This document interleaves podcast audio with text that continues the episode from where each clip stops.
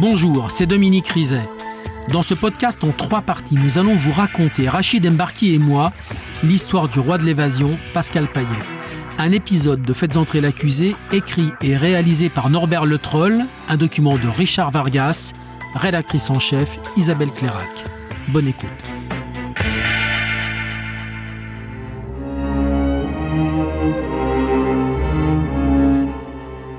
Maintenant que les trois hommes sont sous les verrous, la justice va pouvoir les juger pour le braquage de Salon de Provence et la mort du convoyeur. Leur procès doit s'ouvrir au début de l'année 2002.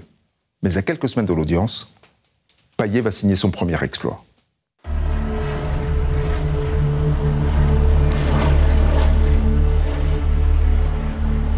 Il est 16 heures quand un hélicoptère s'approche de la maison d'arrêt de Luynes.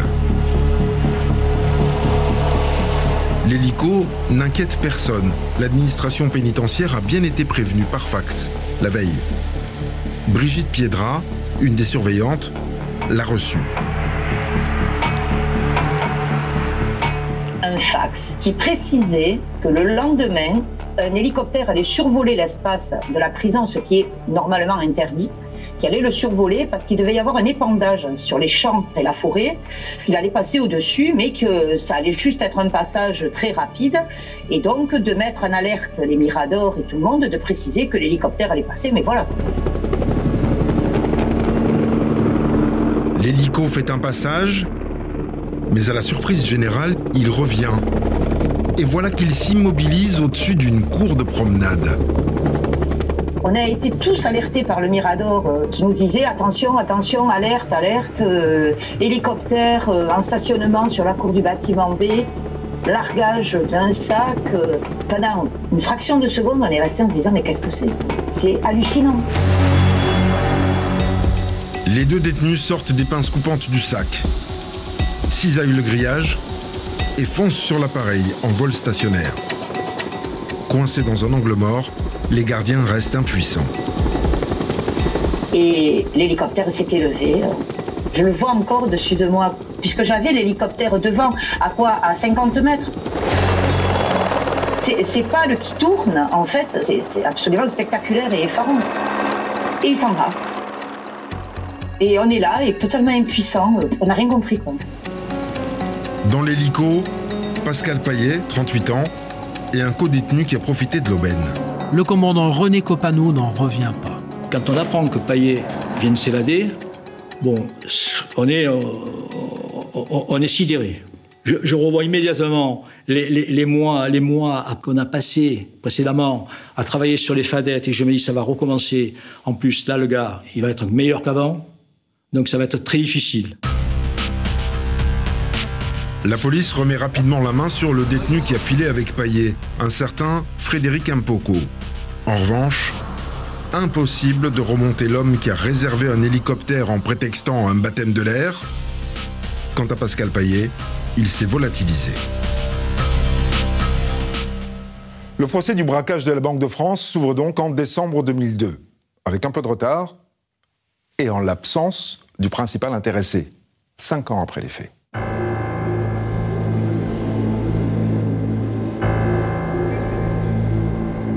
Malgré la mort du convoyeur, le braquage de la Banque de France n'attire pas les foules au palais.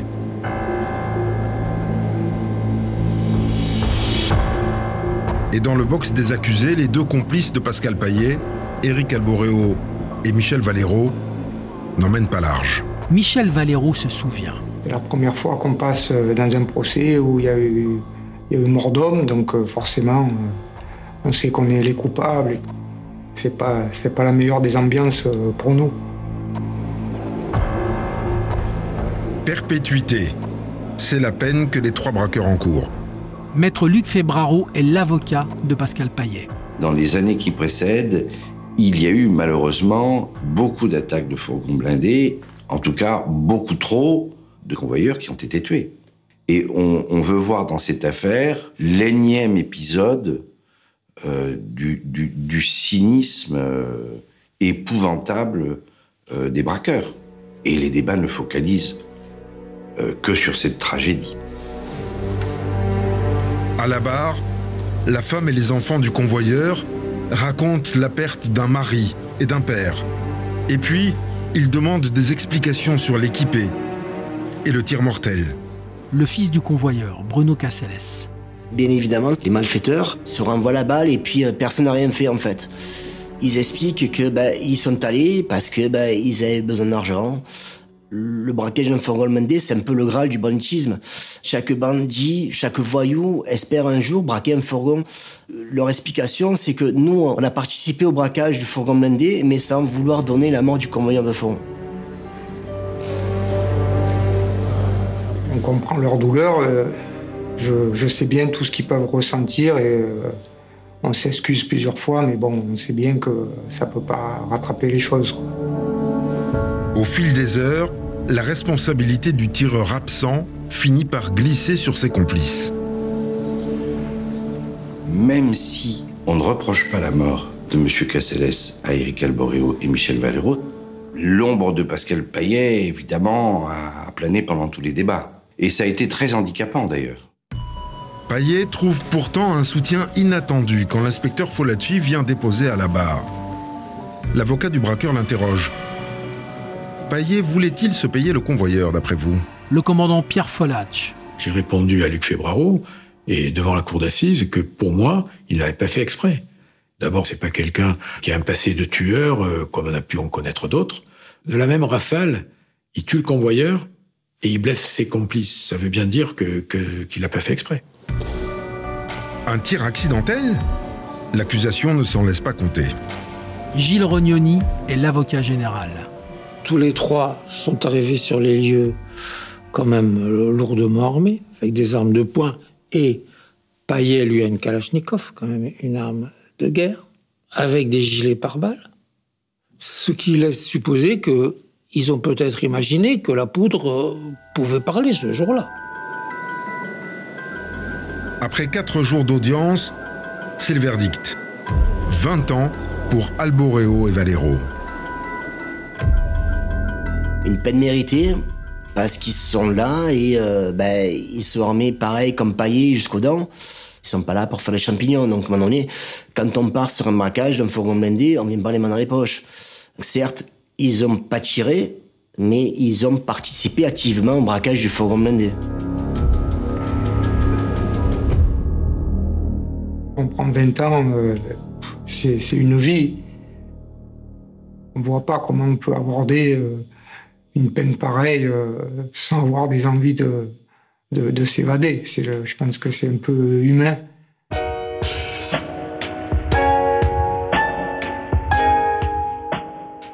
Pascal Payet, lui, a pris 30 ans par contumace. On dit maintenant par défaut quand l'accusé est absent. Parce qu'il court toujours, Payet.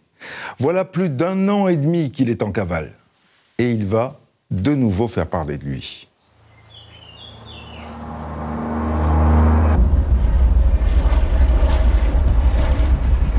Il est 15h40 ce 14 avril 2003 quand un colibri se stabilise au-dessus de la maison d'arrêt de Luynes, pile poil à la verticale de la cour de promenade du quartier d'isolement. Malgré le grillage qui a été posé après l'évasion de Payet. Et euh, dans ce quartier, il y a Alboréo et Perletto. Franck Perletto. Un malfaiteur descend de l'hélico. Et avec euh, une scie circulaire euh, de haute performance, découpe le grillage. Les deux autres sont en dessous. Ils sortent, ils rejoignent l'hélico. Mais l'appareil ne repart pas. Il fait une rotation et se dirige vers un autre bâtiment, là où est emprisonné Michel Valero. Moi, je suis dans la cour de promenade. Quand on voit l'hélicoptère arriver, euh, forcément, il y a l'adrénaline qui monte. Il m'envoie l'échelle de corde. Valero monte dans l'hélico, l'hélico repart, trois évasions. 5 minutes chrono. Du travail de pro. Quand on est dans l'hélicoptère, bien sûr, on reconnaît Pascal euh, malgré sa cagoule. Et euh, au moment où on décolle et qu'on- que, c'est réussi, euh, franchement, c'est un sentiment de, joie et de bonheur qu'on qu'on connaît rarement dans une vie. La joie de se revoir au grand air pour le trio. et avec un invité en prime. Quelques minutes plus tard, l'appareil se pose sur un stade de foot en plein match. Les fugitifs abandonnent le pilote et disparaissent malgré le déclenchement du plan épervier. Un pied de nez magistral à l'administration pénitentiaire. Une première. Après s'être évadé de Luynes, Pascal Paillet a pris le risque d'y revenir. 18 mois plus tard. Par le même chemin, mais cette fois pour libérer ses potes, le respect de la parole donnée. Le braqueur vient de gagner des galops. C'est maintenant l'homme que tous les policiers rêvent d'accrocher à leur tableau de chasse. Pascal Paillet, pour nous, c'est l'ennemi public numéro un. Il faut qu'on le retrouve. C'est, c'est un beau mec. Ce qu'on appelle dans notre jargon un beau mec, ça tient pas à son physique, même si lui, il est plutôt charmant. C'est un type qu'on a envie de se refaire. Euh, et puis surtout, sur l'évasion d'Alboréo, Valero et Perletto, on se doute bien que c'est lui. Dominique, deux évasions spectaculaires à un an et demi d'intervalle de la même maison d'arrêt et par le même chemin, évidemment, ça fait désordre. La presse et les syndicats de surveillants dénoncent les dysfonctionnements. Et puis quelque chose de surprenant, c'est que deux de la bande, Alboréo et Valero, étaient incarcérés dans la même prison.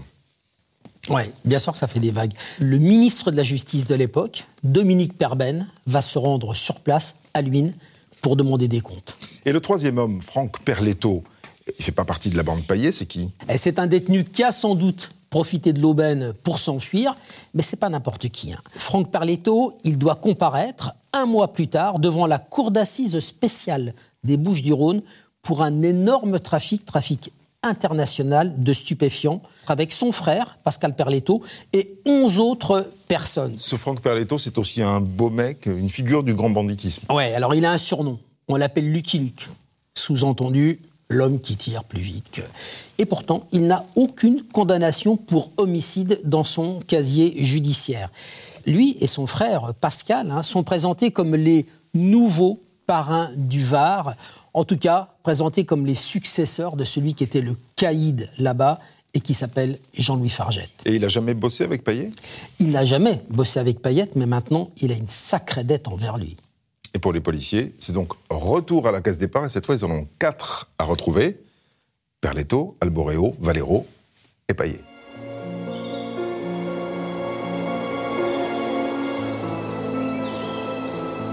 « 21 avril 2003. Dans le plus grand secret, la bande a trouvé refuge dans le sud de la Drôme, dans un gîte rural en pleine garrigue. Une belle planque, au calme. À leurs logeurs qu'ils règlent en liquide, ils ont raconté qu'ils étaient commerçants et qu'ils venaient préparer un triathlon. Françoise Aimé est la propriétaire du gîte.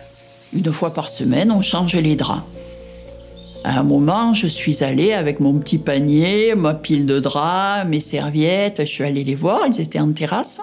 Et j'ai dit, bah, écoutez, si, si, vous, si vous me le permettez, je vais faire la chambre. Ah, ils m'ont dit, non, non, mais laissez, mais vous avez beaucoup de travail, on vous voit courir de partout, donc laissez-nous tout ça, on va le faire. Bon, ben, j'ai un peu insisté, mais j'ai vu qu'ils ne voulaient pas que je, que je rentre dans leur gîte. Dans la journée, c'était euh, de la course à pied, euh, du golf, du vélo. C'était des sportifs. Ils faisaient ce qu'ils m'avaient dit, euh, ils s'entraînaient. Et ils s'entraînaient vraiment. hein. Puis le reste du temps, ben, ils étaient sur leur terrasse, ils discutaient euh, sans faire de bruit. Non, c'était très, très calme, très tranquille. Et eux, ils avaient, ils avaient des bonnes têtes. Ils étaient sympathiques. hein.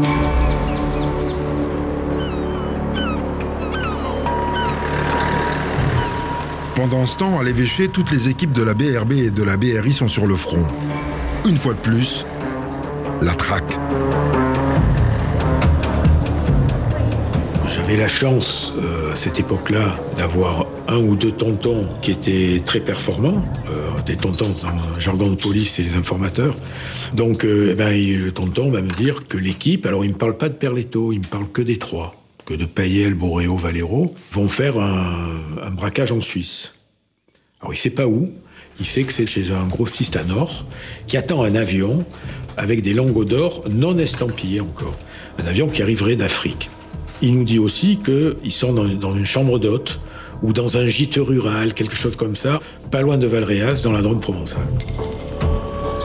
Pierre Folacci prévient immédiatement ses collègues suisses.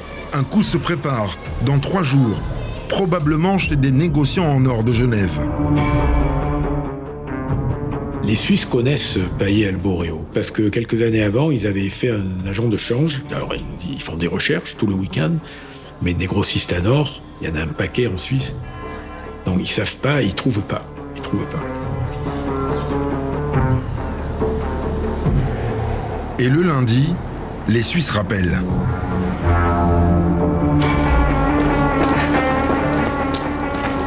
Une société de poinçonnage d'or de Genève, spécialisée dans le stockage et le transport de fonds, vient d'être attaquée par des hommes armés et cagoulés. Le tuyau était bon, mais le braquage a foiré. En fait, euh, l'avion a eu du retard, donc ils sont restés un moment, ils ont séquestré les per- le personnel qui était là, et, euh, et ils sont partis. Ils sont partis bredouille. Photo des braqueurs en main, les policiers suisses font toute la ville. Et c'est un marchand de journaux qui les rencarde. Il reconnaît l'un des suspects, qui lui a acheté un plan de la ville et qui s'est fait indiquer une rue à Martigny. Les policiers quadrillent le quartier et deux jours plus tard, Un policier suisse voit un mec qui sort d'une voiture, qui vient acheter un journal et qui remonte dans la voiture. Une Volkswagen Passat immatriculée en France, en Haute-Savoie, en 74, au volant de laquelle ils reconnaissent Michel Valero.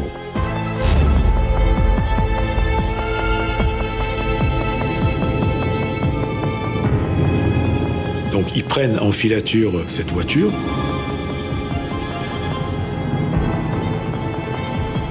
La voiture quitte Genève, elle se dirige vers la frontière et elle prend l'autoroute en direction de, Lyon.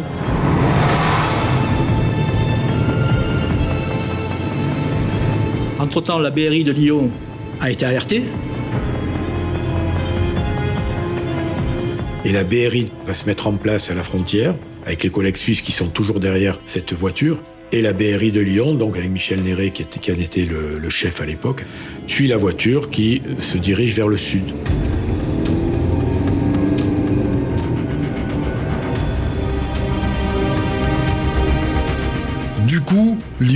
Appelle Marseille en renfort.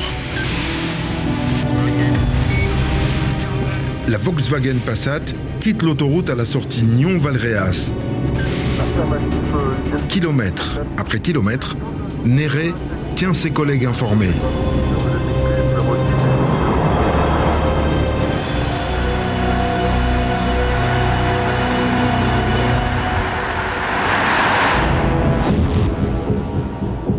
Minuit, les policiers se retrouvent à Riche-Ranche. Les équipes se partagent les maraudes. Et deux heures plus tard, bingo. La Volkswagen est là, garée devant le gîte. Le téléphone sonne.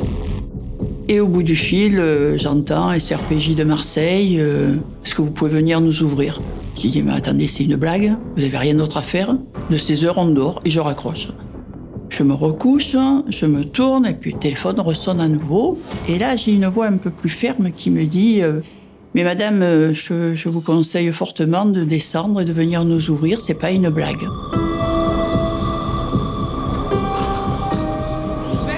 Il y avait un groupe devant la grille qui s'est enfourné dans la cour.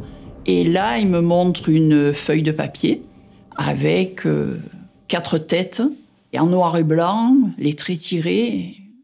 Ça ressemblait vaguement à mes clients, mais vraiment pas, pas terrible. J'ai dit non, il y a un air, mais bon, où ils sont? Ah ben j'ai dit écoutez, là pour l'instant ils dorment, alors vous allez leur ficher la paix. Si vous voulez les voir, vous revenez demain matin à 9h. Non, non, mais madame, ça se passe pas comme ça. Ben, j'ai dit écoutez, je suis chez moi, je fais ce que je veux.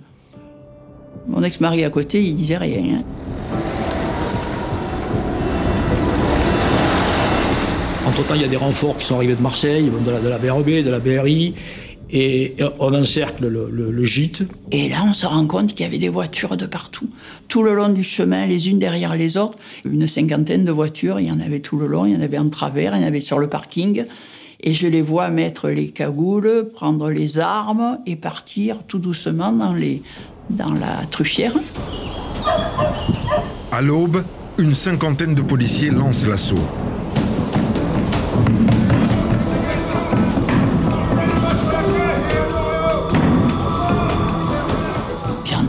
Grands coups de pied, des cris. J'ai dit, mais ils vont tout me casser. C'est pas violent, c'est brutal. Enfin, brutal. Euh, pour les volets, surtout du, gîte. Hein, bon. Euh, pour les portes, il n'y a, pas, a pas de coup de feu, il n'y a rien du tout. Mais ils n'ont pas le temps de réagir. Un réveil viril. Paillet, Alboréo et Valero sont braqués et menotté. L'opération est un succès, d'autant qu'elle offre un cadeau bonus aux flics de Marseille. J'étais avec mon collègue sur l'arrière, devant une fenêtre, une petite fenêtre. Je vois un type qui sort, euh, il est en caleçon, il est torse nu, il fait froid, il, s'arrache par la fenêtre, quoi. Mais nous, on est là, on le serre. On le serre, on lui met le calibre sur la tête, on lui met les menottes, on le couche par terre et on le garde. Et là, je vois que c'est Perletto. Et je suis sidéré parce que je pense que Perletto, après l'évasion, euh, il a regagné ses pénates dans le Var. Quoi. Avec Perletto, le parrain toulonnais, la police vient de faire deux coups en un. Les trois fugitifs sont embarqués.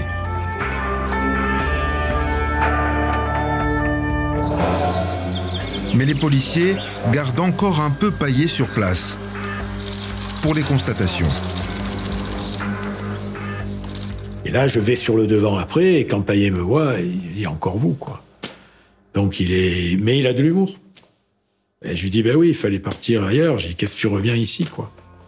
Qu'est-ce que tu reviens ici? Dans la chambre, une banque et un arsenal plusieurs dizaines de milliers d'euros en francs suisses et en dollars, et un stock d'armes, une Kalachnikov, un pistolet mitrailleur, neuf pistolets automatiques, quatre gilets pare-balles et un stock de munitions. Voilà pourquoi les locataires tenaient tant à le faire eux-mêmes, le ménage. Et ils vont pouvoir continuer parce que toute la bande est maintenant sous les verrous. Le 3 janvier 2005, presque huit ans après les faits, Pascal Paillet passe aux assises et la mise en scène est à la hauteur de celui que la presse appelle le roi de l'évasion.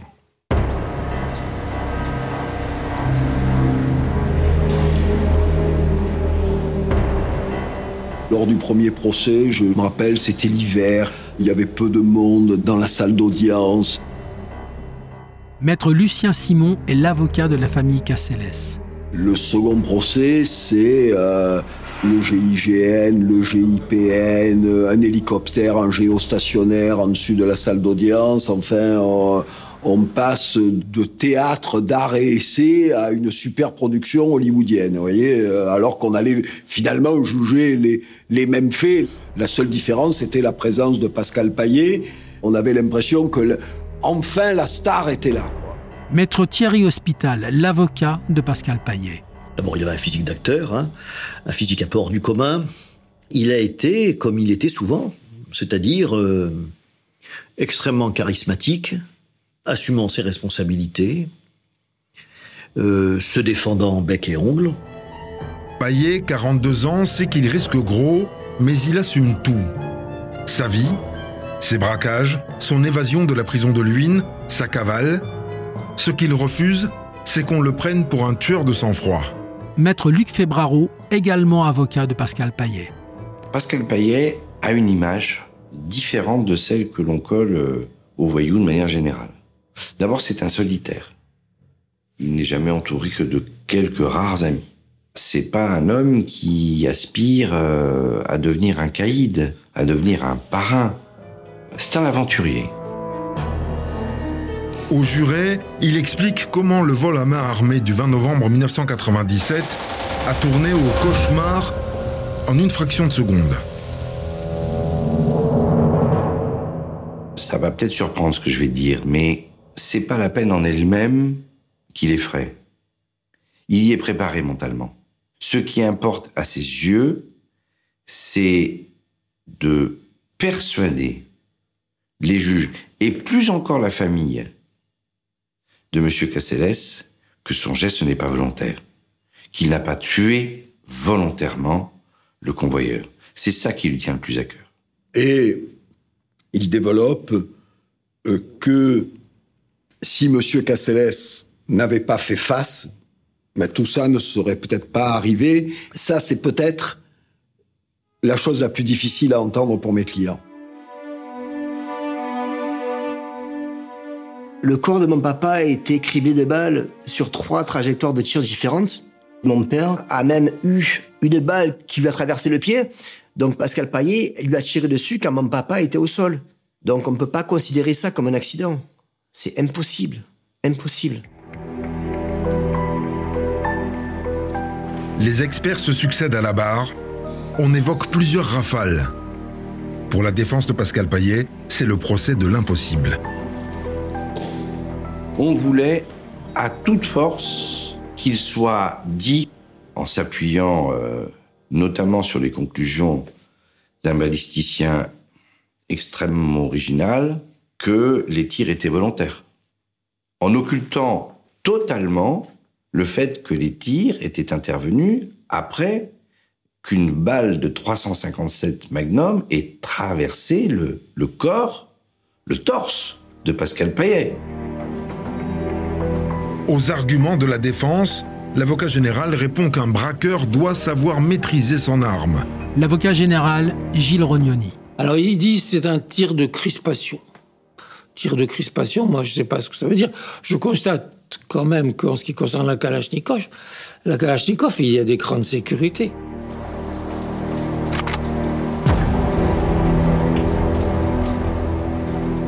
Je sais qu'il a reçu une balle et que c'est pas lui qui a tiré le premier. Néanmoins, euh, il, a tiré. Il a tiré. Euh...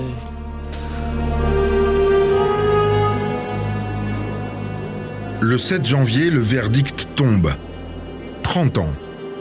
La Cour a suivi les réquisitions de l'avocat général contre la défense qui plaidait une modération de la peine. À l'énoncé du verdict, Pascal Paillet ne bronche pas. Il était évidemment euh, très atteint. Parce qu'il est condamné à 30 ans de réclusion criminelle pour meurtre. Il, connaissait la peine à laquelle avaient été condamnés ses, ses amis.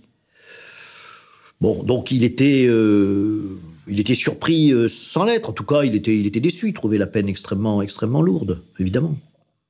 Évidemment. Mais elle l'était, objectivement. Elle l'était.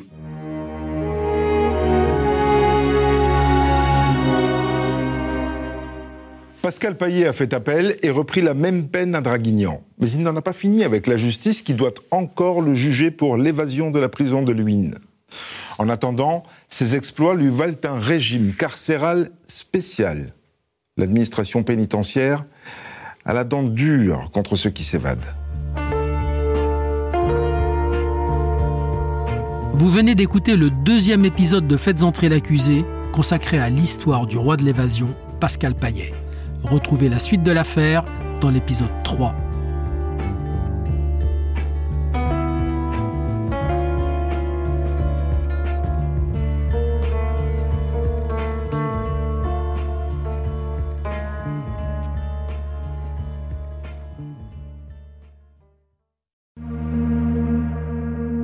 Bonjour, c'est Dominique Rizet. Une poignée de secondes, voilà tout ce qu'il faut pour qu'une vie bascule. Juste une poignée de secondes. Un sursaut, un instant où le destin bifurque dans une direction ou dans l'autre. Sur le coup, je pensais pas qu'il était mort parce que je voyais pas de sang, on voyait rien quoi en fait. Sébastien s'est jeté sur son père. L'affaire Grégory, l'affaire Daval, l'affaire Cahuzac, vous les connaissez toutes, ça fait 40 ans que je vous raconte ces destins brisés. Aujourd'hui, dans l'instant où découvrez les confessions de ceux qui sont au cœur de ces affaires. Ils me racontent et vous racontent ce qu'ils ne pourront jamais oublié. L'instant où, un podcast BFM TV raconté par Dominique Rizet.